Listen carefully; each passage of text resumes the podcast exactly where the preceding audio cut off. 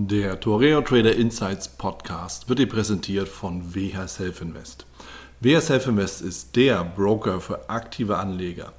Innovative Technologie, günstige Konditionen, legendärer Service und höchste Sicherheit sprechen seit 1998 für WH Self Invest. Für weitere Informationen über WH Self Invest schau gerne auf den Link in den Show Notes. Hallo, lieber Trader, lieber Anleger, lieber Börsianer. Hier ist wieder Dahl. Ich heiße dich ganz herzlich willkommen zur neuen Folge im Torre Trader Insights Podcast. In dieser Folge habe ich mir den Simon Betchinger vom Trader Fox eingeladen.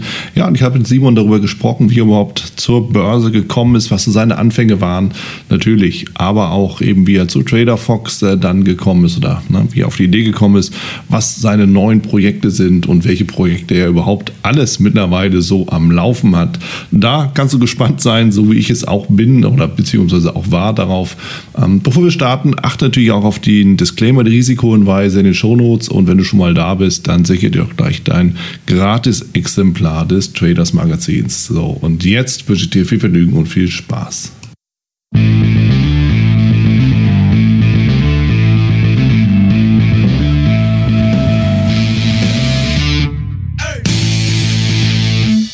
Ich bin mit dem Simon Betchinger jetzt hier zusammen. Simon Betchinger kennst du mit Sicherheit vom Traders Fox und äh, natürlich auch von vielen, vielen, vielen Gruppen auf Facebook, Social Media. Simon, du bist da sehr, sehr aktiv und dementsprechend bin ich natürlich sehr froh, erstens, dass du die Zeit genommen hast und zweitens äh, auch hier mit mir zusammensetzt, um ein bisschen über Börse, über dich, aber auch natürlich über deine ganzen Projekte, über Trader Fox und was da war kommt oder noch kommen mag, auch zu plaudern. Und dementsprechend willkommen, Simon. Freue mich sehr. So, ich freue mich auch auf ein spannendes Gespräch. Werf mir deine Fragen um die Ohren. Bitte sehr dynamisch, sehr schnell und dann kann die Diskussion losgehen. So, da zögere ich natürlich auch nicht lange. Und wir können ja mal chronologisch anfangen wir kennen es ja schon mal so ein, äh, eigentlich schon recht viele Jahre tatsächlich, wenn ich so, so zurückdenke. Ich glaube, wir hatten uns kennengelernt, da war so eine Börsenmeisterschaft, da waren wir beide als Coaches mit dabei und da sagtest du ja irgendwann mal, ja Mensch, ich will einfach viel mehr für die Aktienkultur in Deutschland tun. Ähm, und jetzt natürlich die Frage, wo stehen wir aus deiner Sicht denn so mit der Aktienkultur in Deutschland aktuell? Hat sich da was verbessert? Sind wir gleich geblieben? Ist es vielleicht sogar schlechter geworden? Du, seit einem Jahr gibt es ja einen gewaltigen Trend, oder nicht ganz seit einem Jahr, aber seit dem Corona-Tief, seit März, April, mhm. da sehen wir ein ungemein gesteigertes Interesse der Bevölkerung an der Börse. Okay. Und das war, und, und, und das Interessante fand ich jetzt, wenn wir die, die letzten zehn Monate so rückblickend betrachten, gell, bei den institutionellen Vermögensverwaltern haben ja ganz viele komplett quasi mit der Performance versagt, kann man mhm. so, vielleicht kann man so drastisch formulieren. Ganz viele haben auf den Tiefs ähm, Cash aufgebaut und es gibt ja auch dieses Negativbeispiel von dem größten Online-Vermögensverwalter Credible Capital. Die hatten ja auch solche Risikomanagementsysteme und die sind dann irgendwann im April ähm, letzten Jahres, wenn ich es richtig in Erinnerung habe, haben die dann in Anleihen und sichere Assets, in Anführungszeichen sichere Assets umgeschichtet und so weiter. Die Privatanleger haben es diesmal klug gemacht. Die haben offenbar, so kann man es jetzt äh, rückblickend sagen, jahrelang gewartet, bis es mal eine gute Korrektur gibt und jetzt kommen sie alle an die Börse. Und was wir bei Traderfox auch merken, wir haben ganz viele junge Investoren, gell? Gerade bei Instagram haben wir mittlerweile beim Aktienmagazin auch über 60.000 Follower. Mhm. Das, da ist die Zielgruppe, Alterszielgruppe 25 bis 35. Also ganz viele junge Menschen, die sich auf einmal für die Börse interessieren. Toll, kann so weitergehen. Wow, Kompliment. Ja, weil es, es scheint ja ab und an mal so in der Wahrnehmung auch ein bisschen anders zu sein. Ne? Wir haben ja auf der einen Seite haben wir Sparbuch Olaf, auf der anderen Seite haben wir irgendwie dann doch immer noch so die Generation, die sich irgendwann mal vor 20 Jahren die Finger an der Telekom verbrannt haben. Aber wie du ja schon selber sagst, es, es gibt natürlich nicht nur hm, wie formuliere ich es, uns Alte, sondern es gibt natürlich mhm. immer wieder nachwachsende äh, Menschen, die sich eben für Börse interessieren. Und äh, dementsprechend höre ich das mit Freude auf der einen Seite, auf der anderen Seite natürlich auch mit Schrecken. Denn äh, der Schrecken, der sitzt ja natürlich darin, dass Institutionelle im Endeffekt genau in die Falle reingetappt sind, die in die private diesmal eben nicht gegangen sind. Und eigentlich ist es ja sonst immer umgekehrt, oder wie ist deine Erfahrung? Ähm, ja, du, also im Endeffekt, wenn man den institutionellen Vermögensverwaltungsmarkt anschaut, dann gelingt es ja 90 Prozent nicht, einen passiven Index zu schlagen. Mhm. Und das ist im Endeffekt das Kernproblem der Branche, dass die beste Beratung, das ist ja auch das Problem der Banken, dass die beste Beratung eigentlich lautet, lieber Kunde, vermeide Gebühren, bezahle keine Gebühren an uns, kauf den ETF, auch den S&P 500 oder auch den MSCI World oder den Vanguard All World, den habe ich zum Beispiel, den ETF. Und dann hast du bei einer Kostenquote von 0,2 Prozent eine super Rendite. Hm. Das ist die beste Beratung, die eine Bank, einen Privatanleger in der Regel eigentlich machen kann. Aber diese beste Art der Beratung findet so natürlich nicht statt, weil dann halt die Bank nicht mehr mitverdient. Ja. Und das ist so das Kernproblem der Vermögensverwalterbranche. Ja. Ja, ich meine, auf der einen Seite ist es natürlich logisch, dass ähm, ein, ein kluger Kaufmann jetzt nichts vermarktet, wo er kein Geld verdient. Ja, irgendwo muss das Geld ja herkommen von Institutionen. Auf der anderen Seite, und das müssen wir uns natürlich auch klar machen, ähm, gibt es natürlich auch immer wieder genug Möglichkeiten, eben die Dinge selber auch in die Hand zu nehmen. Und wenn man eben einfach nur passiv in ETF investiert, und da ist recht, so ein MSCI World, ich glaube, im Durchschnitt liegt er bei sieben Prozent im Jahr ne, zurückgerechnet eben auf die letzten Jahrzehnte. So, und das ist erstmal eine Benchmark. Und da kann ein professioneller Fonds oder wie auch immer erstmal mithalten müssen, darf, müssen, wie auch immer. Also soll mithalten. Ja, richtig. Und, und wer diese 7% Rendite möchte, die nominale Rendite im S&P 500 beträgt seit der Gründung übrigens 10% pro Jahr. Mhm. Also wenn du passiv in S&P 500 investiert hast, hast du 10% pro Jahr gemacht im Schnitt. Ähm, und das muss man den Leuten halt klar machen. Mhm. Es lohnt sich eigentlich nur dann, Zeit in die Börse zu stecken, wenn man mehr als diese 10 Prozent möchte. Ja. Wer mit 7 bis 10 Prozent zufrieden ist, der kann auch passiv anlegen. Wer 20 Prozent möchte, der muss auf Einzelaktien setzen. Der muss ja. Einzelaktien mit hinzunehmen. Ja, so, der muss dann, und da kommen wir natürlich in das ganze Thema rein, der muss dann logischerweise auch irgendwann mal eine Entscheidung treffen, welche nehme ich, welche nehme ich nicht und vor allen Dingen, wann nehme ich und wann nehme ich die nicht. Ja, und das ist natürlich dann der Beginn eines ja, interessanten Werdegangs oder einer interessanten Karriere. Da ist man nämlich auf einmal Investor. Und mit dem Stichwort, lieber Simon, können wir direkt mal auf dich persönlich zu sprechen kommen. Du hast ja auch irgendwann mal deine Spuren an der Börse verdient und auch dein Geld, so wie ich dich zumindest kennengelernt habe ähm, bist du ja selber auch erfolgreicher beziehungsweise sehr erfolgreicher Investor. Wie hat das, Ganze, das Ganze denn angefangen? Also im Endeffekt bei mir war das Widersprung ins kalte Wasser. Hm. Ich habe im Jahr 2000 Abitur gemacht. Du erinnerst dich, das war die Euphoriephase am neuen Markt. Ja. Euphoriephase der Internetaktien. Eine tolle Zeit, auch deswegen toll, weil das war damals Thema Nummer eins auf dem Pausenhof. Und es ist nicht nur einfach so gesagt, das war wirklich so. Also wir haben in, der, in den Pausen darüber gesprochen, in welche neue Missionen wir jetzt investieren, wo wir unser Geld reinstecken. Da hat die ganze Klassenstufe mitgemacht. Und das heißt, ich war da quasi ab der Schulzeit war ich da voll mit dabei. Hm. Und damals kam auch das Internet auf und ich hatte da mit 18 Jahren schon meine erste kleine Internet-Company gegründet. Die hieß damals Trade Center, war so ein kleines Finanzportal mit einem angeschlossenen, mit einer angeschlossenen Börsenberichterstattung obendrauf darum bei mir lief, ich war da zur richtigen Zeit am richtigen Ort, das Internet und die Börse, alle haben mitgemacht.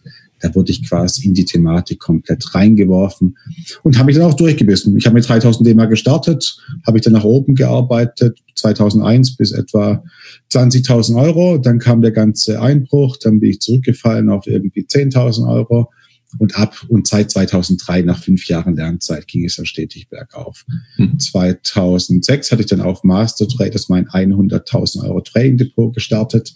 Der Anlass war eine kleine Wette und zwar wir hatten es auf Master Traders hatten wir ein Forum und ich habe meine Trades ab und zu gepostet und ich war sehr erfolgreich. Und dann habe ich mal einen Nutzer angeschrieben, hat gesagt, hey Simon, du postest doch nur deine erfolgreichen Trades. Das kann nicht sein, dass du so erfolgreich bist. Da habe ich gesagt, doch, doch, ich, ich mache mal Folgendes. Ich zahle jetzt 100.000 Euro ein und lege am Jahresende die Steuererklärung vor. Und so hat das Ganze angefangen, aus dieser Wette in der Community. Mhm. Und das habe ich dann auch vier Jahre lang gemacht. Ich habe 100.000 Euro eingezahlt, habe dann jedes Jahr meine Steuererklärung vorgelegt, habe mir das auch alles bestätigen, testieren lassen. Ja, und die Geschichte ist dann bekannt. Dadurch habe ich auch meine Bekanntheit, würde ich sagen, in der Trader-Szene erlangt. 2010, nach vier Jahren, hatte ich eine Million verdient. Eine Million an der Börse mit Trading, alles besteht. Die kann man auch heute noch nachlesen auf mastertraders.de. Und das ist so im Endeffekt meine Geschichte, wie ich als Trader groß wurde. Mhm. Die Leute fragen sich, wie kann man aus 100.000 Euro eine Million machen? Ich sage immer, big, ja, Big Moves make Big Money und man braucht einfach ein paar große Treffer. That's it. Mein erster großer Treffer war Repower. Diese 2006 kam mir das Thema erneuerbare Energien erstmalig so richtig auf. Damals hatte ich 100.000 Euro Depotvolumen und ich habe 50.000 Euro, die Hälfte meines Kapitals in Repower gesteckt, in die Repower-Aktie, Offshore-Windenergie. Repower hat sich dann verdreifacht und schon wurden aus 50.000 150.000 Euro, 100.000 Euro verdient.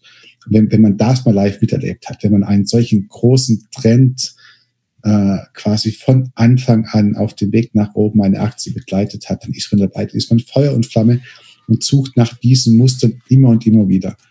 Und darum hat sich mein Tradingverhalten heute eigentlich auch noch kaum geändert. Ich suche große Stories und wenn ich diese großen Stories gefunden habe, dann reite ich die Trends und ich finde diese großen Stories zweimal pro Jahr und damit kann ich gut leben. Und das ganze Trading ist im Endeffekt nur Geplänkel, um auf diese großen Stories aufmerksam zu werden.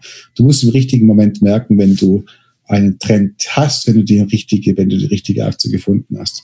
Schaut jetzt zum Beispiel Nvidia an. Das ist eine Aktie, die, die steht jetzt mit 1600 Prozent in meinem Depot. Ich habe die vor vier Jahren gekauft zu 30 US-Dollar. Wo steht sie jetzt? Bei 530 US-Dollar. So kann man an der Börse eben diese Überrendite erzielen. Wenn es einem ein paar Mal gelingt, pro Jahr auf einen großen Trend den Aufsprung zu schaffen. Mhm. Hm. Das hört sich ja alles so einfach und plausibel an. Jetzt ist natürlich die Frage, lieber Simon, da steckt ja ganz, ganz viel drin. Da steht zum einen drin, wie bitteschön in aller Welt finde ich diese, ja, diese, diese großen Stories. Zweitens, wie sieht denn mein Management aus? Weil du sagst ja, Mensch, da bin ich mit 50 Prozent reingegangen. Wenn wir dann mal so über Risikomanagement denken, können wir natürlich die Hände über dem Kopf zusammenschlagen. Jetzt die erste Frage in dem Zusammenhang. Wie wichtig ist denn aus deiner Sicht in dem Sinne, um eben wirklich eine, eine überproportionale Performance zu bekommen. Risikomanagement aus. Erstmal, was die Diversifizierung ausgeht, äh, angeht. Und zweitens, wie sieht denn dann so ein Ausstieg aus im, im Verlustfalle? Denn wenn ich mit 50 Prozent drin bin, muss ich ja irgendwie eine Strategie haben, wenn ich rausgehe. Dann kann ich ja ungerne dann 25 Prozent riskieren, oder? Vom Gesamtdepot. Ähm, genau, ich hast zu viele, ganz viele Aspekte auf einmal angesprochen. Ich möchte jetzt mal versuchen, nacheinander abzuhaken. Ja. Äh, es sieht immer so einfach aus. Das ist richtig. Und der Grund, warum ich jetzt im Endeffekt, warum ich jetzt nicht so der beliebte Börsenguru bin, ist, ähm, die Leute kommen auf meine Seminare und dann hören und dann sage ich ihnen etwas, was sie eigentlich überhaupt nicht hören wollen. Und, und ich, ich sage ihnen Arbeit, Arbeit, Arbeit, Research, mhm. Research, Research. Das ist wie im Fitnessstudio. Im Endeffekt ähm, wenn du die, wenn du mich jetzt live sehen würdest, würdest du merken, ich habe vier Kilogramm Übergewicht, weil ich da halt bei, weil ich halt beim Thema Fitness es nicht hinbekomme, dass ich jeden Tag um sieben Uhr aufstehe, eine Stunde laufe und dann mein Krafttraining mache. Komme ich nicht hin. Und darum bin ich jetzt kein super fitter Typ und ähm, kann auch ja und kann bei, nicht bei einem Fitness-Contest mitmachen. Und dann früher habe ich Seminare gegeben, heute machen wir alles über Traderfox Katapult, wo du ja auch dabei bist, wieder, mhm. was mich auch wahnsinnig freut. Da versuchen wir gerade den Seminarmarkt ein bisschen zu disruptieren mit 15 Euro pro Börsenseminar im Schnitt. Ja. Ähm, ist schon genug. Als, weil 15 Euro ist ein fairer Preis, finde ich. Also diesen 1000 Euro pro Seminartag hat mir nie gefallen, hat mich früher auch immer wahnsinnig aufgeregt, hatte ich keine. Und darum haben wir jetzt dieses Katapult-Projekt gegründet. Mhm. Ähm, Genau, aber früher, als Leute bei uns ins Büro, in, ins Traderfox-Büro nach Reutlingen kamen und zu mir ein Seminar, dann hat halt meine Botschaft gelautet, so, wenn du diese großen Trends finden möchtest, dann musst du jeden Tag mindestens eine Stunde lang deine Research-Routinen durchziehen. Und ihr seid jetzt bei mir in Reutling, ihr wollt bei mir lernen, wie man tradet, und ich bringe euch jetzt bei, wie die Research-Routinen aussehen. Und die können dann zum Beispiel so aussehen. Wir schauen uns jetzt an, welche Aktien haben ein neues 52-Wochen erreicht. Das sind zum Beispiel heute zehn Stück. Dann schauen wir uns an, was diese Firmen machen. Wir lernen sie kennen. Dann schauen wir uns die nächsten Nachrichten an dann schauen wir uns an, wie die Nachrichten in der Vergangenheit ausgesehen haben. Dann prüfen wir den Chart, ob wir eine stabile Konsolidierung haben oder eine Überhitzung. Dann gucken wir, ob Akkumulationsvolumen zuletzt stattgefunden hat. Und dann, wir schauen uns auch noch die Branchen und Sektoren an. Was treibt den Kurs denn? wie, wie sehen die, wie sieht die Konkurrenz in der gleichen Branche aus. Und dann nach eineinhalb Stunden Research-Arbeit habe ich dann vielleicht mal eine Aktie gefunden, wo viele Dinge zusammenpassen. Viele Dinge zusammenpassen heißt, heißen, ich habe zum Beispiel eine Wachstumsaktie, wo die Bewertung noch einigermaßen attraktiv ist, die noch allgemein unterschätzt wird, die noch nicht im öffentlichen Rampenlicht steht, wo ich denke, die Konsenserwartungen sind niedrig und wo ich dann auch argumentativ sagen kann, okay, das könnte es sein. Da könnte der Konsens der Leute noch zu negativ sein und ich sehe hier eine gewisse Chance, dass die Umsatz- und Gewinnprognosen übertroffen werden. Tja, und jetzt wieder, das passiert folgendes. Und diese Meinung habe ich dann im Jahr 30 Mal. Und jetzt kommen wir zum Thema Risiko und Money Management. Mhm. Und 30 Mal, wo ich die Meinung habe, geht es dann 28 Mal schief. Tja. Ja. Und jetzt fragen die Leute, 28 Mal geht schief von 30 Mal. Bin ich jetzt hier zu pessimistisch? Nein, wieder, das ist wirklich so. Wenn ich einen großen Trendfolgetrend starten will, dann liege ich bei 30 Mal, liege ich 28 Mal schief. Und bei 28 Mal muss ich dann versuchen, mit Risiko- und Money Management dass ich im Schnitt mit einem leichten Gewinn rauskomme, hoffentlich, dass ich bei plus minus null rauskomme. Und bei den zwei Aktien, wo ich richtig liege, da muss ich da auch noch die Gewinne laufen lassen. Und ich glaube, das ist bei der ganzen Sache die Schwierigkeit, dass man wirklich, wenn man erfolgreicher Trader werden möchte, dass man jeden Tag seine Research-Routinen abspulen muss. Ja. Insgesamt habe ich mehr als zehn davon. Die stelle ich auch alle bei dem Katapult-Seminar in, in, zwei, in zwei Wochen vor und dass man, auch wenn man diese Research-Routine abspielt, dass man dann den großen Trade erst dann irgendwann landet, wenn man ganz viele Fehlschläge hat verkraften müssen. Mhm. Und darum sind genauso wenig Leute erfolgreiche Trader, wie es Leute gibt, die aussehen wie Arnold Schwarzenegger. Das ist eine schöne, ähm, ein, ein, ein schöner Vergleich. Ich habe mir früher immer mal überlegt, äh, ja, da war, war ich irgendwie Student oder so, wenn, wenn ich irgendwie mal dann Chef bin und so, ich würde lieber Bodybuilder einstellen als äh, keine Bodybuilder. Den, den Gedanken habe ich natürlich mittlerweile verworfen.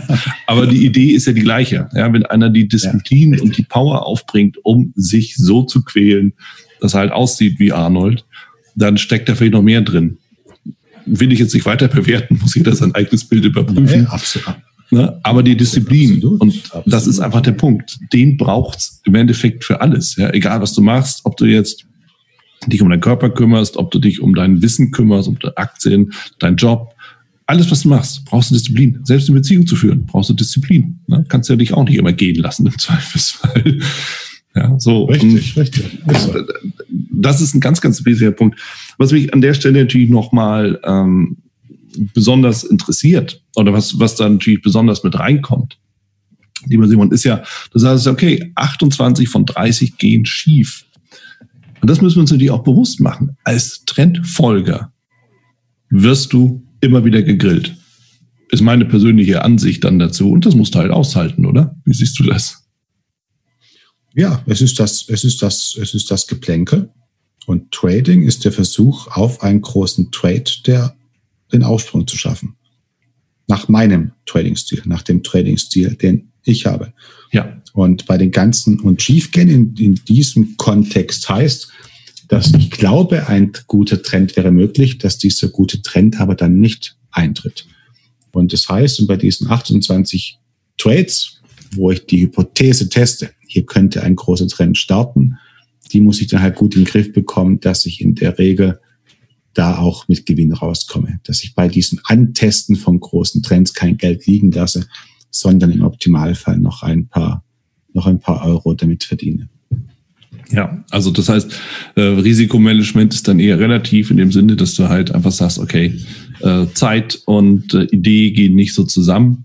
Und dementsprechend nimmst du die Karten vom Tisch, ohne dass, dass da jetzt wirklich Verluste auftreten, sondern ja, im, im schlimmsten Fall sind die Kosten gedeckt oder das Essen bezahlt. Und so verstehe ich das daraus. Ja, und, und, und weißt du, Risikomanagement ist bei mir ein bisschen anders so als bei 95 Prozent aller anderen Trader. Ähm, zum Beispiel, ich setze hier nie Stop-Loss. Mhm. Ich setze niemals Stop-Loss. Brauche ich nicht. Weil in der Regel, wenn ein Trade nicht aufgeht, verkaufe ich halt. Und jetzt habe ich es ist mir durchaus klar, dass dieses Konzept bei den meisten anderen Tradern einfach nicht funktioniert, weil die bekommen es nicht hin, einfach zu verkaufen.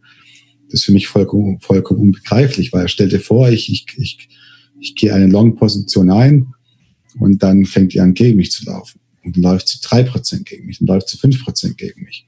Dann wird meine Laune schon verdammt schlecht. Dann gucke ich gar nicht mehr gerne in mein Depot, aber ich tue es trotzdem. Mhm. Dann läuft sie auf minus sieben Prozent. Und dann werde ich sauer. Dann werde ich sauer auf mich, warum ich jetzt diese Aktie gekauft habe. Und bei minus zehn Prozent ertrage ich den Anblick dieser Aktie nicht mehr in meinem Depot und dann schmeiße ich sie raus und dann bin ich froh, dass ich sie nicht mehr angucken muss. Ja. Und da habe ich aber auch schon die Erfahrung gemacht, dass viele das halt nicht können. Gell? Viele, die, die, die, werden, die werden nicht wütend auf sich, wenn sie die Verlustposition angucken. Die fangen an, sich da neue äh, Stories vorzumalen, warum doch noch alles gut wird. Hm. Und ja, und, und das sind die Schwierigkeiten. Aber bei mir bedeutet Positionsmanagement in der Regel, wenn ich einen Trade eingehe, dann stelle ich ja ein Szenario auf, auf das ich setze. Wenn ja. dieses Szenario einfach nicht eintritt, dann fliegt sie raus. Und Risikomanagement ist bei mir ein Notfallkonzept, das immer bei, das immer vom Gesamtkapital getrieben wird. Das heißt, wenn ich ein Depot habe mit 100.000 Euro und dann verliert dieses Depot auf einmal an zwei Tagen fünf Prozent. Ich habe eine Klumpenbildung. Alles fällt. Es ist außer Kontrolle. Dann baue ich Cash auf. Also wenn mein Gesamtkapital zu stark verliert, dann gehe ich rigoros in Cash rein.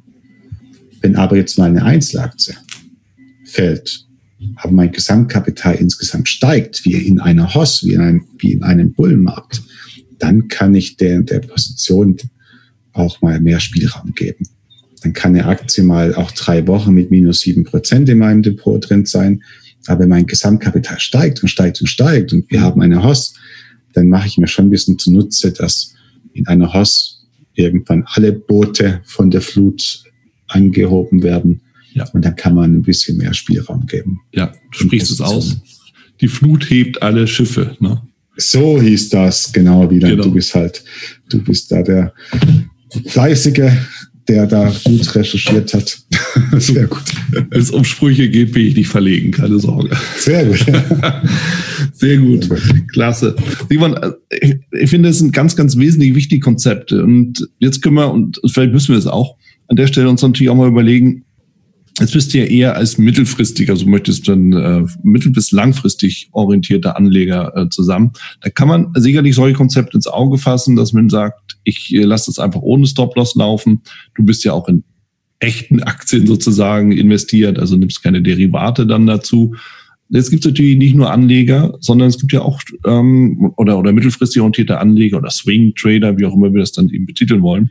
Es gibt natürlich auch Day Trader da muss natürlich ein anderes, äh, ja, anderes Management ranlegen. Das bedeutet, einmal die ganze Recherche wird wahrscheinlich deutlich niedriger oder deutlich, deutlich kürzer sein und zweitens ohne, ähm, ohne Risikomanagement mit Derivaten, die ja bei Daytradern ja eher dann vertreten sind, musst du natürlich ganz, ganz anders rangehen und brauchst auch ein entsprechendes Risikomanagement.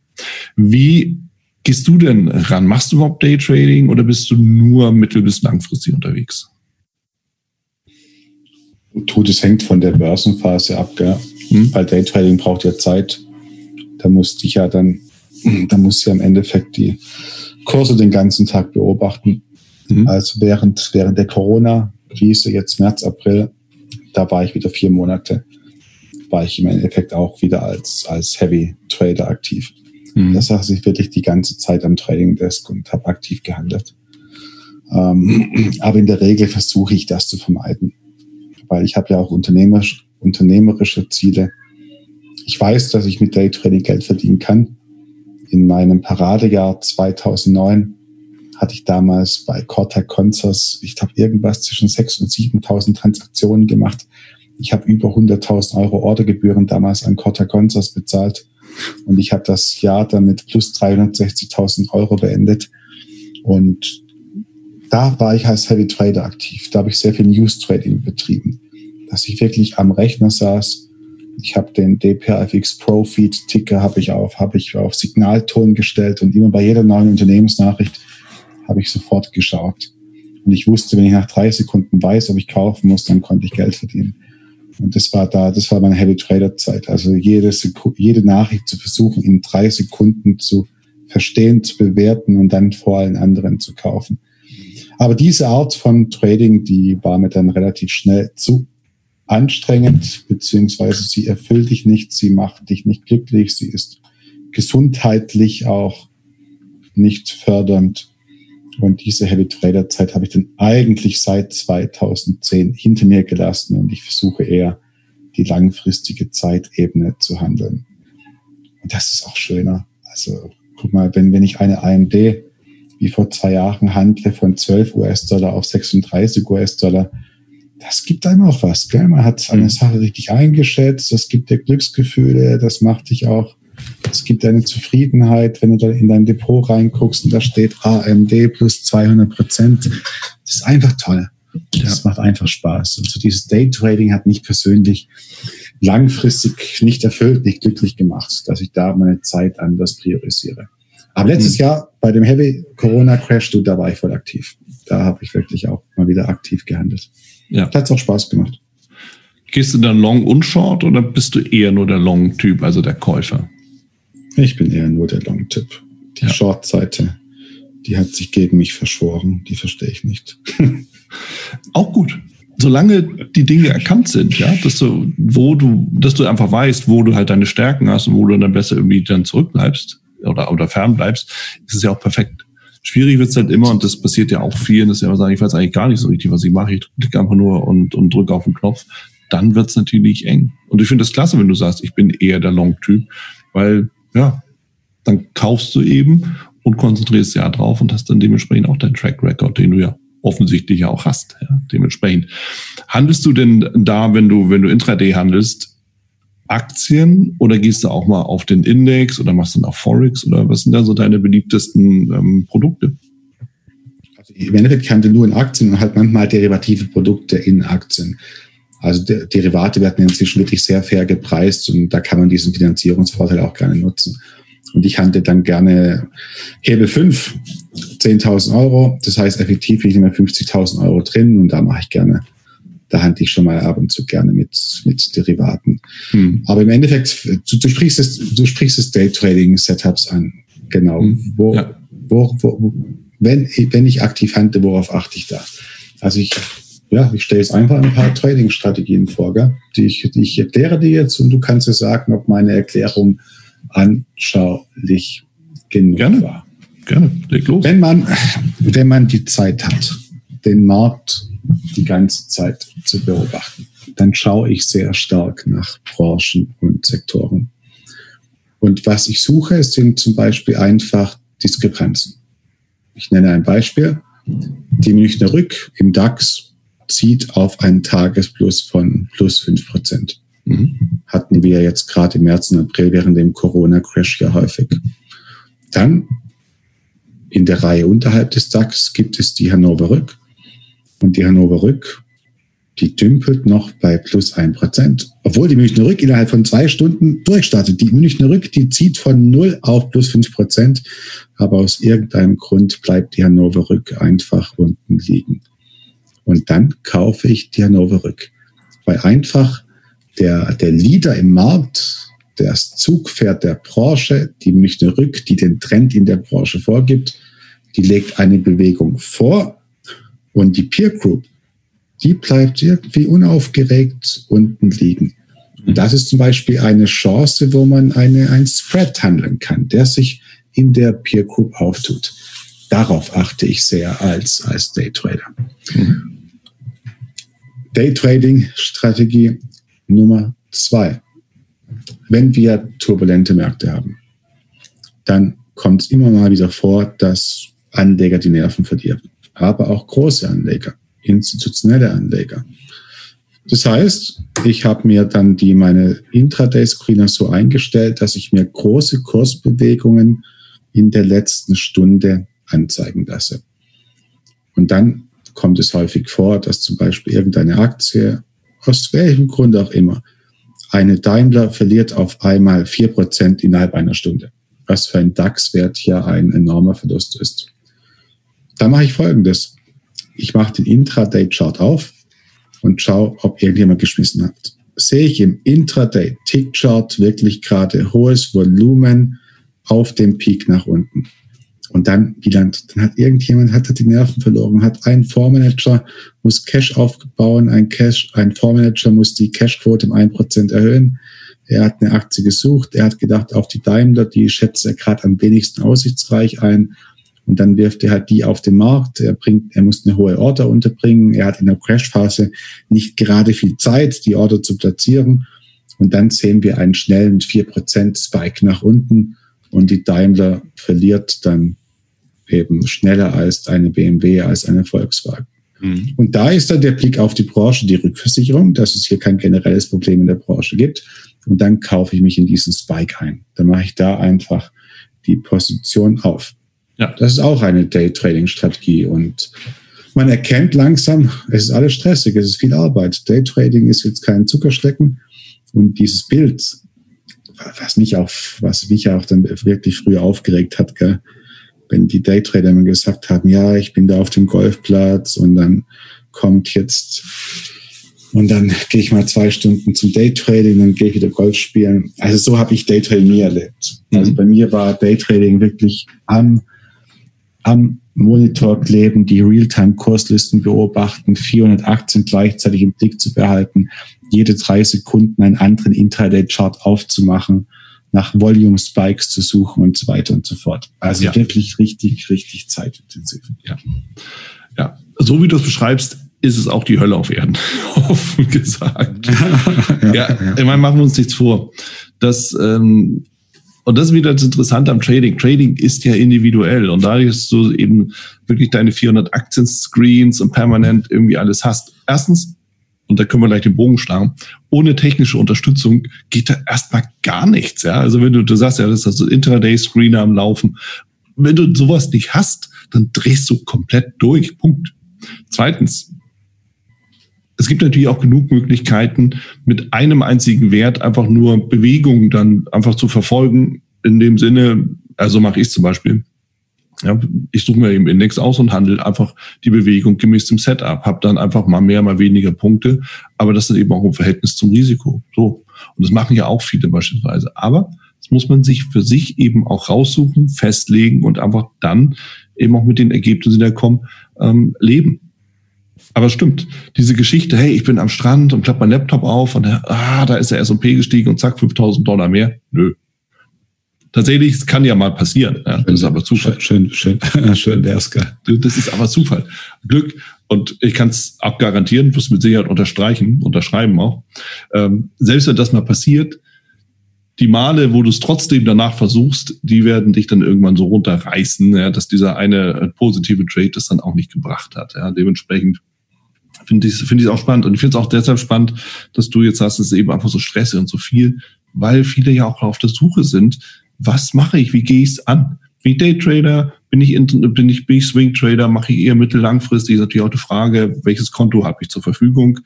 Ja, wenn ich 10.000 Euro habe und will von Trading leben, dann brauche ich jetzt nicht irgendwie auf ein, ein auch Investment zu machen. Ja, überhaupt, ja, die, die ganze Idee geht natürlich nicht auf, aber also so von vornherein.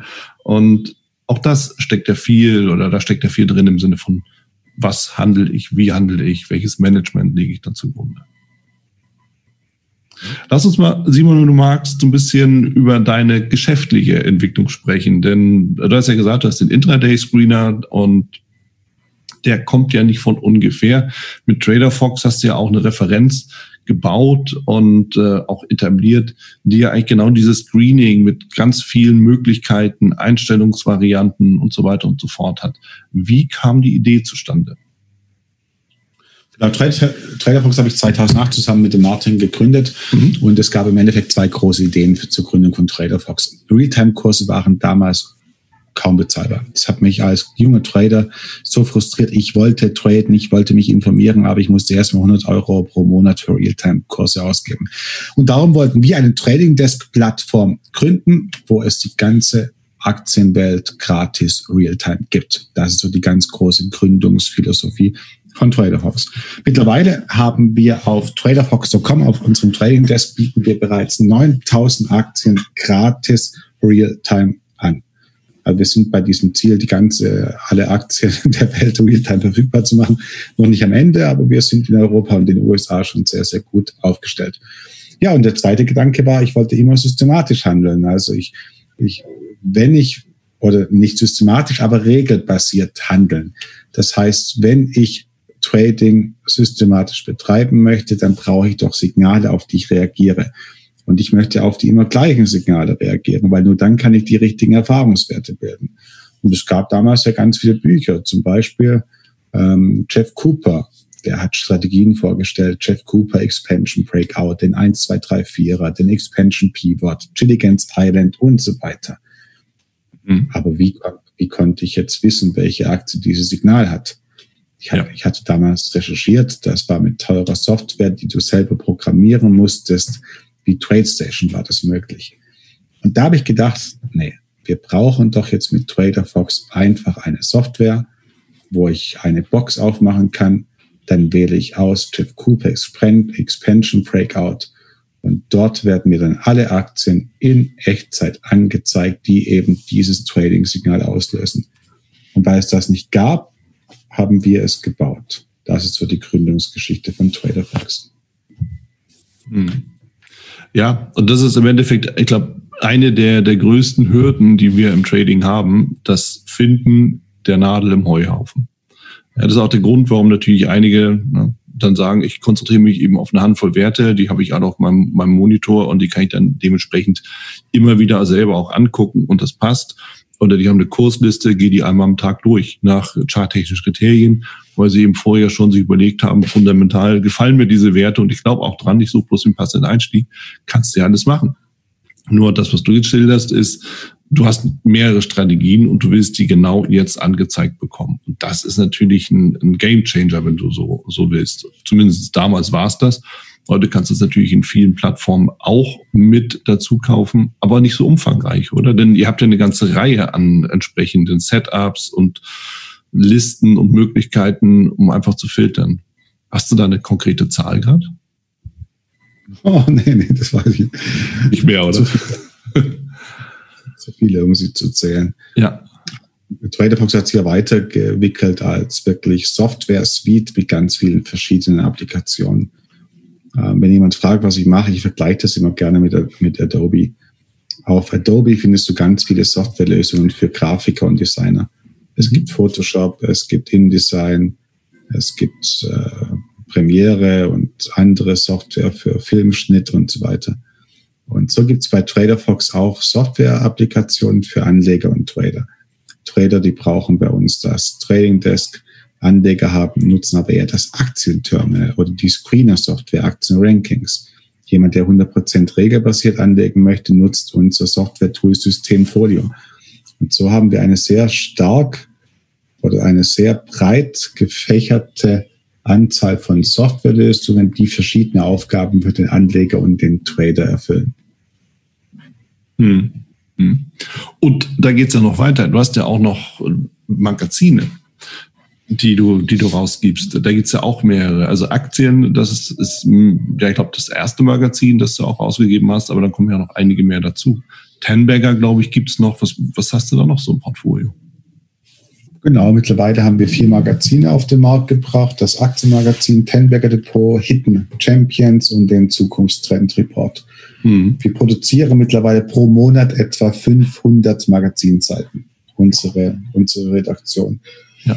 Und ja, und jedes Magazin hat so gell, seinen, seinen eigenen Aufhänger. Beim Hidden Champions Magazin, das ist unser neuestes Projekt, das screenen wir zum Beispiel nach Aktien mit einer Börsenbewertung zwischen einer Milliarde und 20 Milliarden. Mhm. Also Wachstumsaktien aus der zweiten Reihe. Warum? Weil ich jetzt, ich, ich möchte keinen Tesla mehr kaufen. Ich möchte auch keinen Netflix mehr kaufen. Mhm. Ich denke, wer jetzt, wer jetzt in die, in diese Top-Werte im amerikanischen Technologiesektor einsteigt, der kommt einfach zu spät, würde ich echt mal behaupten. Ja. Ich würde behaupten, wer heute Tesla kauft mit einer Market Cap von 800 Milliarden US-Dollar, wird auf Sicht von drei Jahren vermutlich keinen Spaß damit haben. Mhm. Und darum haben wir gesagt, wir suchen nach Wachstumsaktien und Qualitätsaktien in eben diesem Market Cap Bereich eine Milliarde bis 20 Milliarden.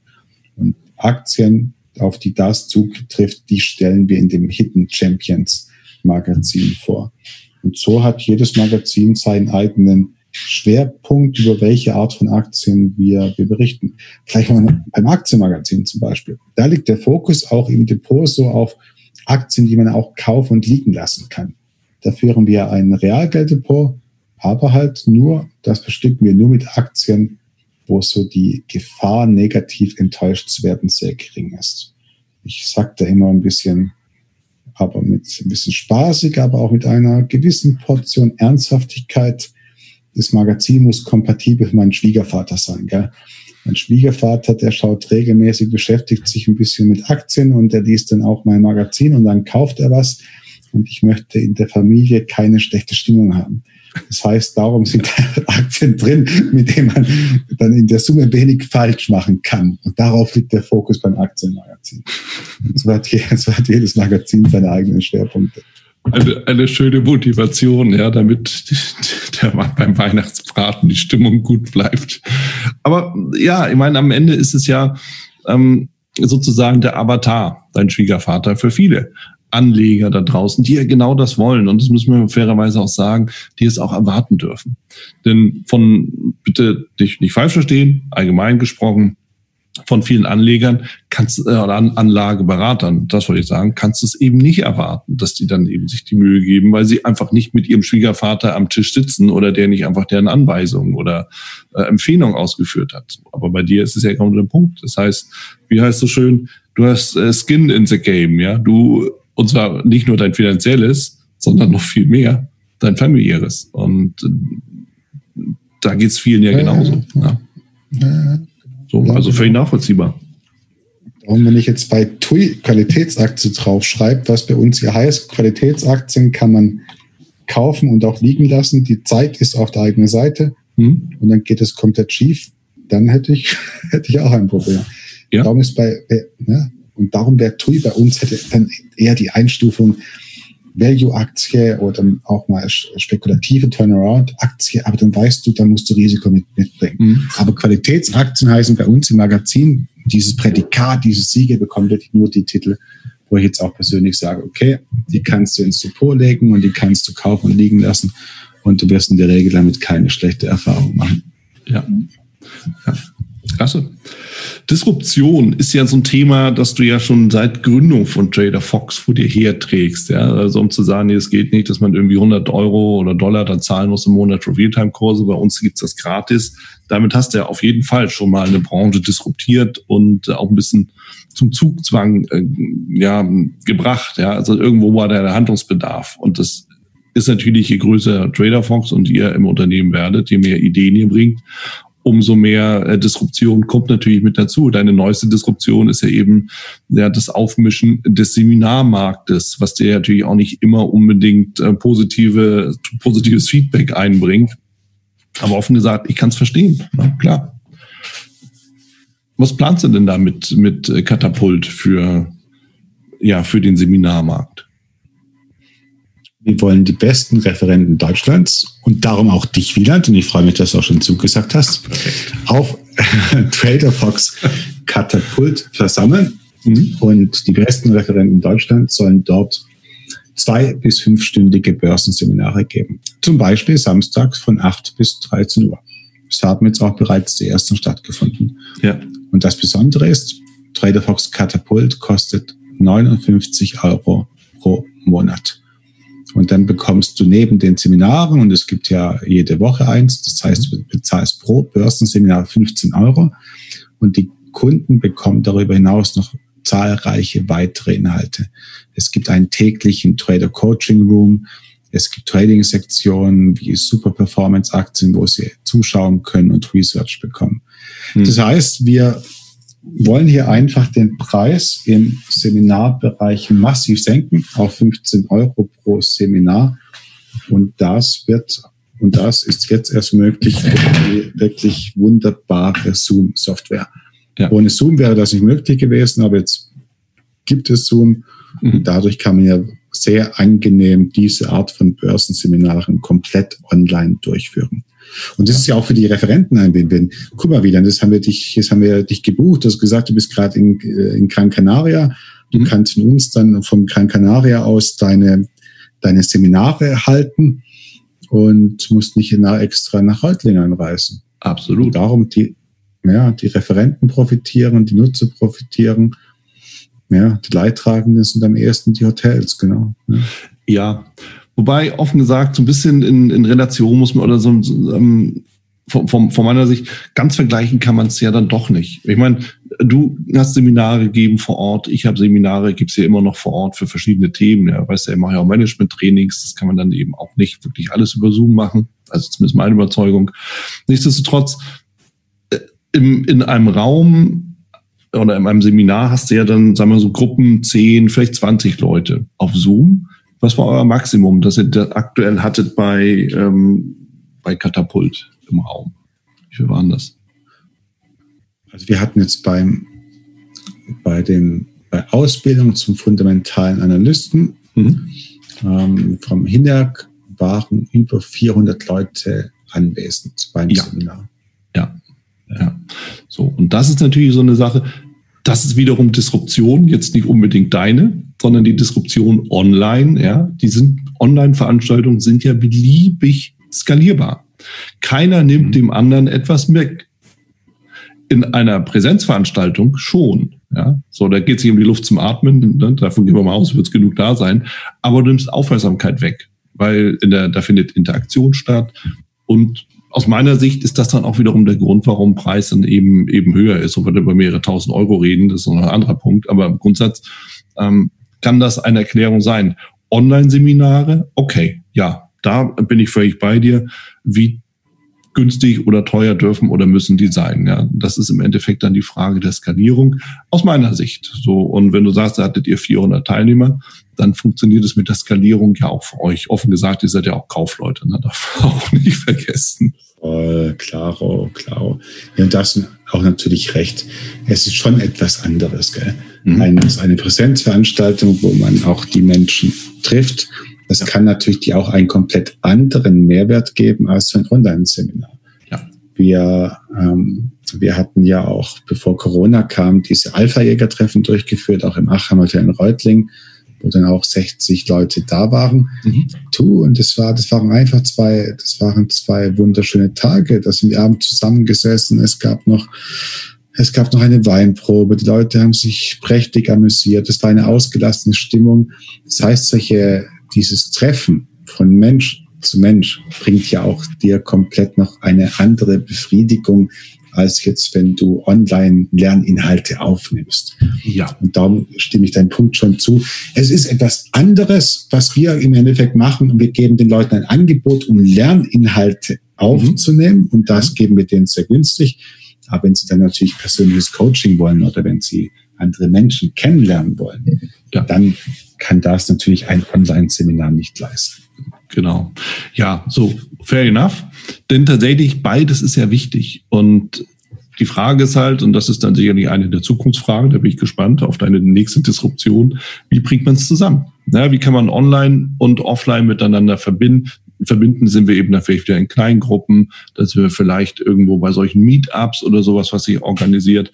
Aber dazu brauchst du erstmal eine kritische Masse. Und da bin ich völlig bei dir.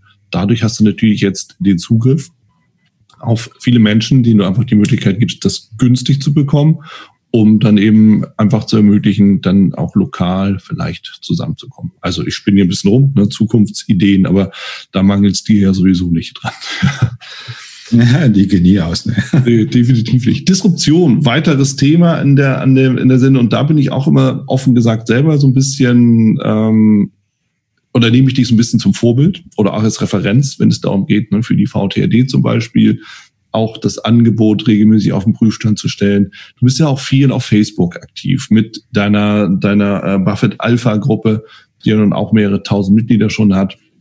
Wie war die Idee dazu?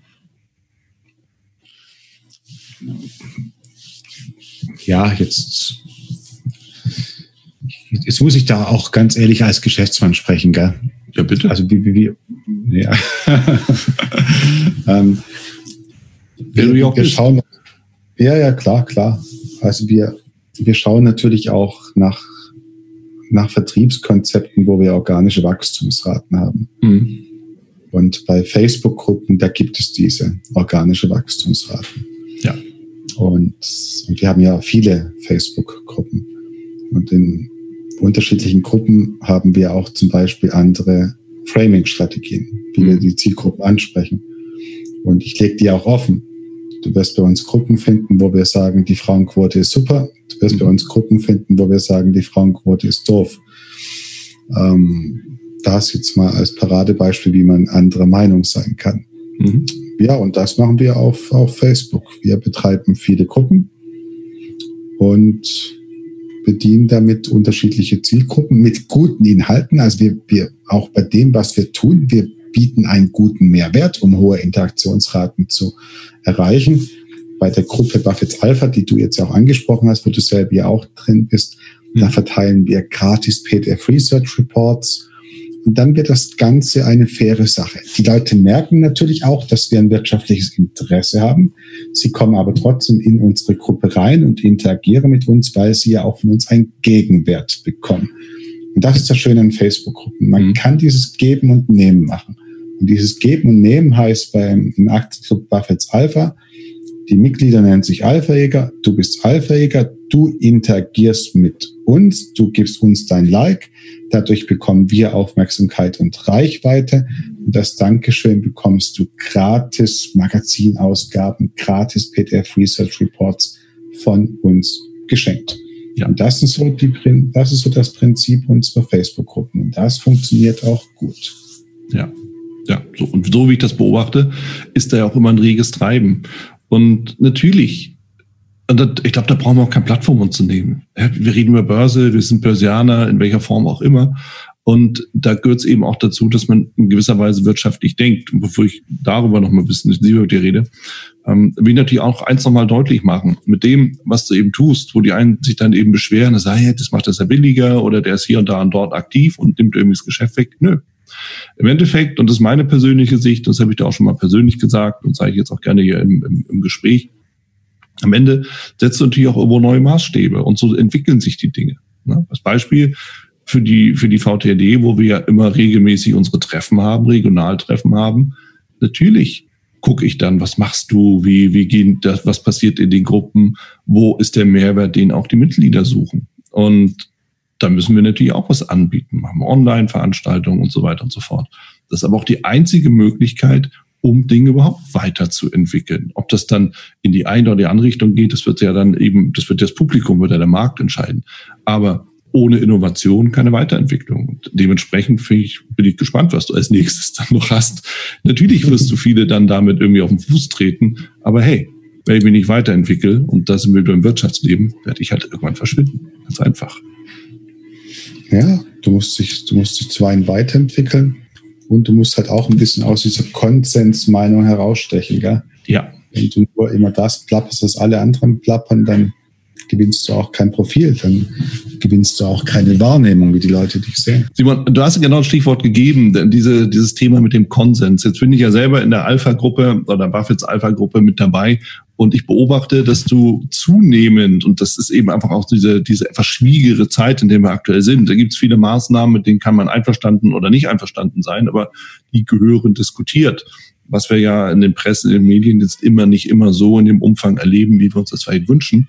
Das ist das eine. Und zum anderen, du äußerst mittlerweile auch ganz klar deine Meinung und setzt auch Teilnehmer und Mitglieder in der Gruppe vor die Tür. Warum machst du das?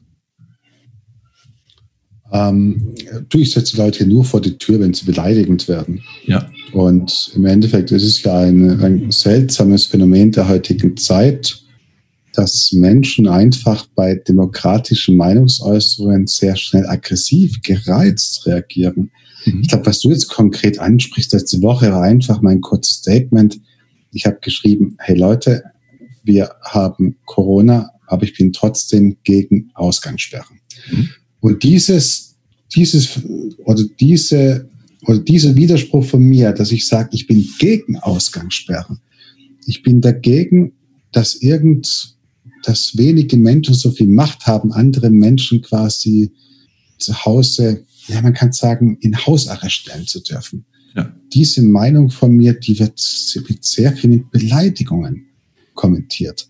Und da sage ich einfach, hey Leute, nein, das darf nicht sein. Ihr dürft mich nicht beleidigen, wenn ich gegen Ausgangssperren bin. Mhm. Weil ich sage ja auch noch, Demokratie ist die Gesellschaftsform, in der ich leben möchte. Ich akzeptiere eine demokratisch gewählte Regierung und darum halte ich mich auch an die Ausgangssperren, Wieland. Ich fahre jetzt ja. nicht mehr, wir haben hier in Baden-Württemberg, haben wir um 20 Uhr Ausgangssperre. Das heißt, ich fahre jetzt nicht mehr, wie ich es früher gemacht habe, von Ravensburg nach Reutlingen, wenn ich am nächsten Tag in mein Büro will. Das heißt, ich halte mich dran. Aber trotzdem sage ich, ich finde es nicht gut, dass wenige Menschen, die aktuell die Regierungsgewalt haben, andere Menschen diese Freiheiten entziehen können. Und damit kommen viele andere Menschen nicht klar mit dieser Meinungsäußerung.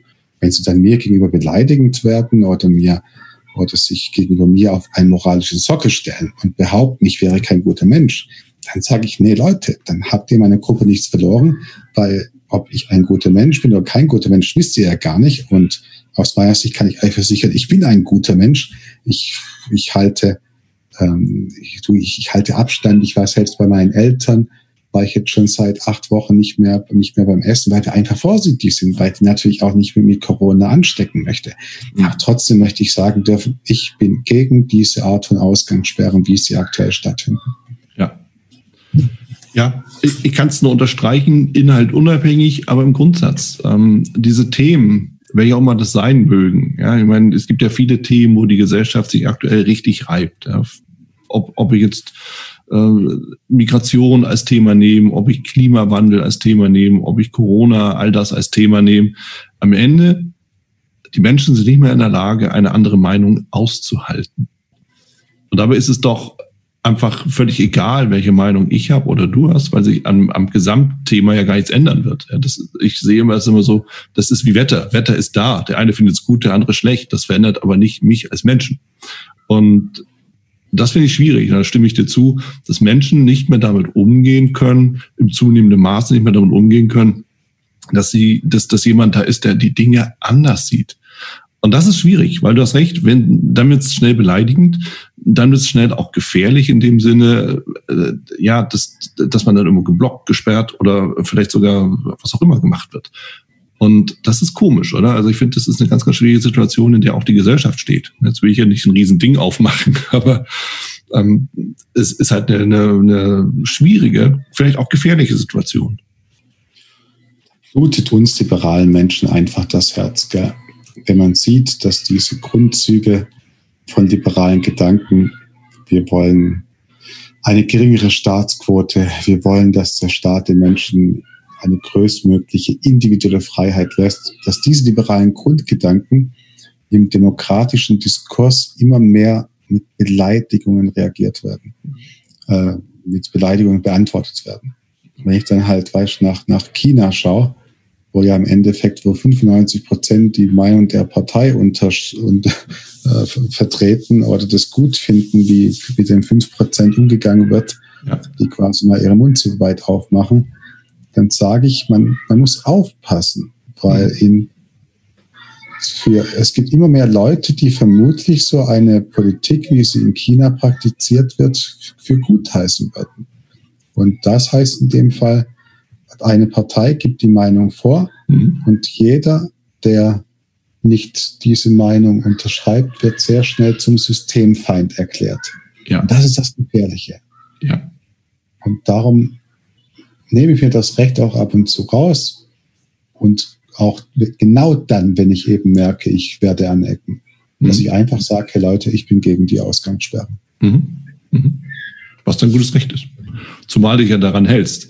Und das ist ein, ein ganz, ganz feiner Unterschied zwischen dem, ich finde es nicht gut, halt mich aber dran und ich finde es nicht gut und habe irgendwie die Mistgabel in der Hand, sozusagen, was ja, dann eben auch nicht geht. Ja, so. Und das ist etwas, das sehe ich genauso, da müssen wir wieder hin, dass, dass wir eben einfach über die Dinge reden, ohne dass uns dafür irgendwie äh, gleich Schaden zugefügt wird, in welcher Art auch immer. So. Und ich denke, damit können wir das auch mal wieder in, ähm, in, in die Klammern setzen. Und ich habe dann zum Abschluss, und da bewegen wir uns nämlich direkt auch schon hin, Simon, ähm, die letzte Frage an dich.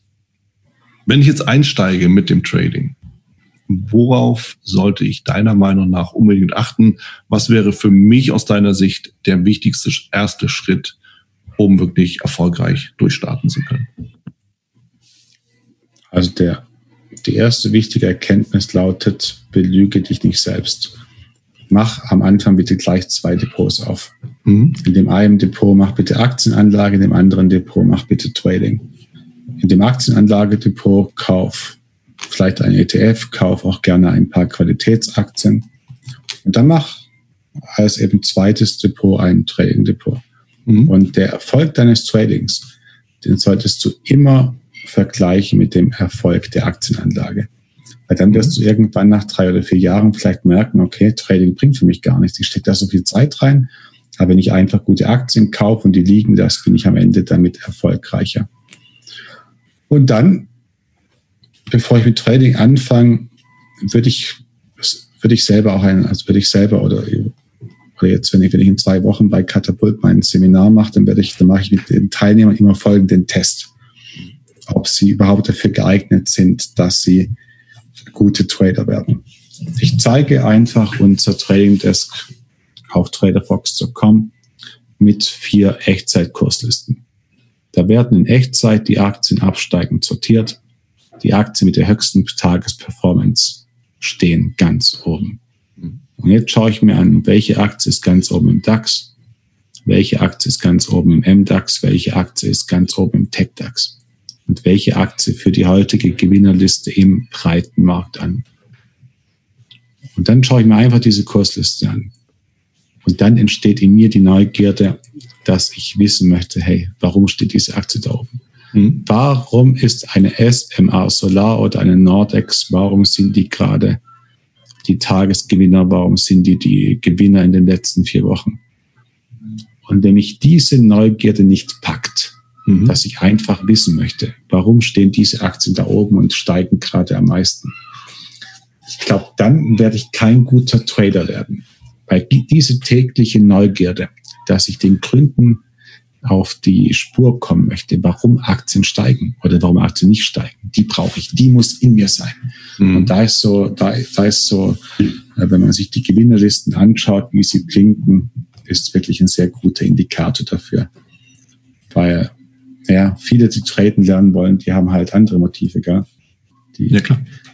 Das sind Jäger des schnellen Geldes, was ja auch in Ordnung ist. Jeder, jeder will Geld verdienen. Ja, klar. Aber wenn halt Geld verdienen das dominierende Motiv ist, dann klappt es halt dann doch nicht. Gell? Hm, hm.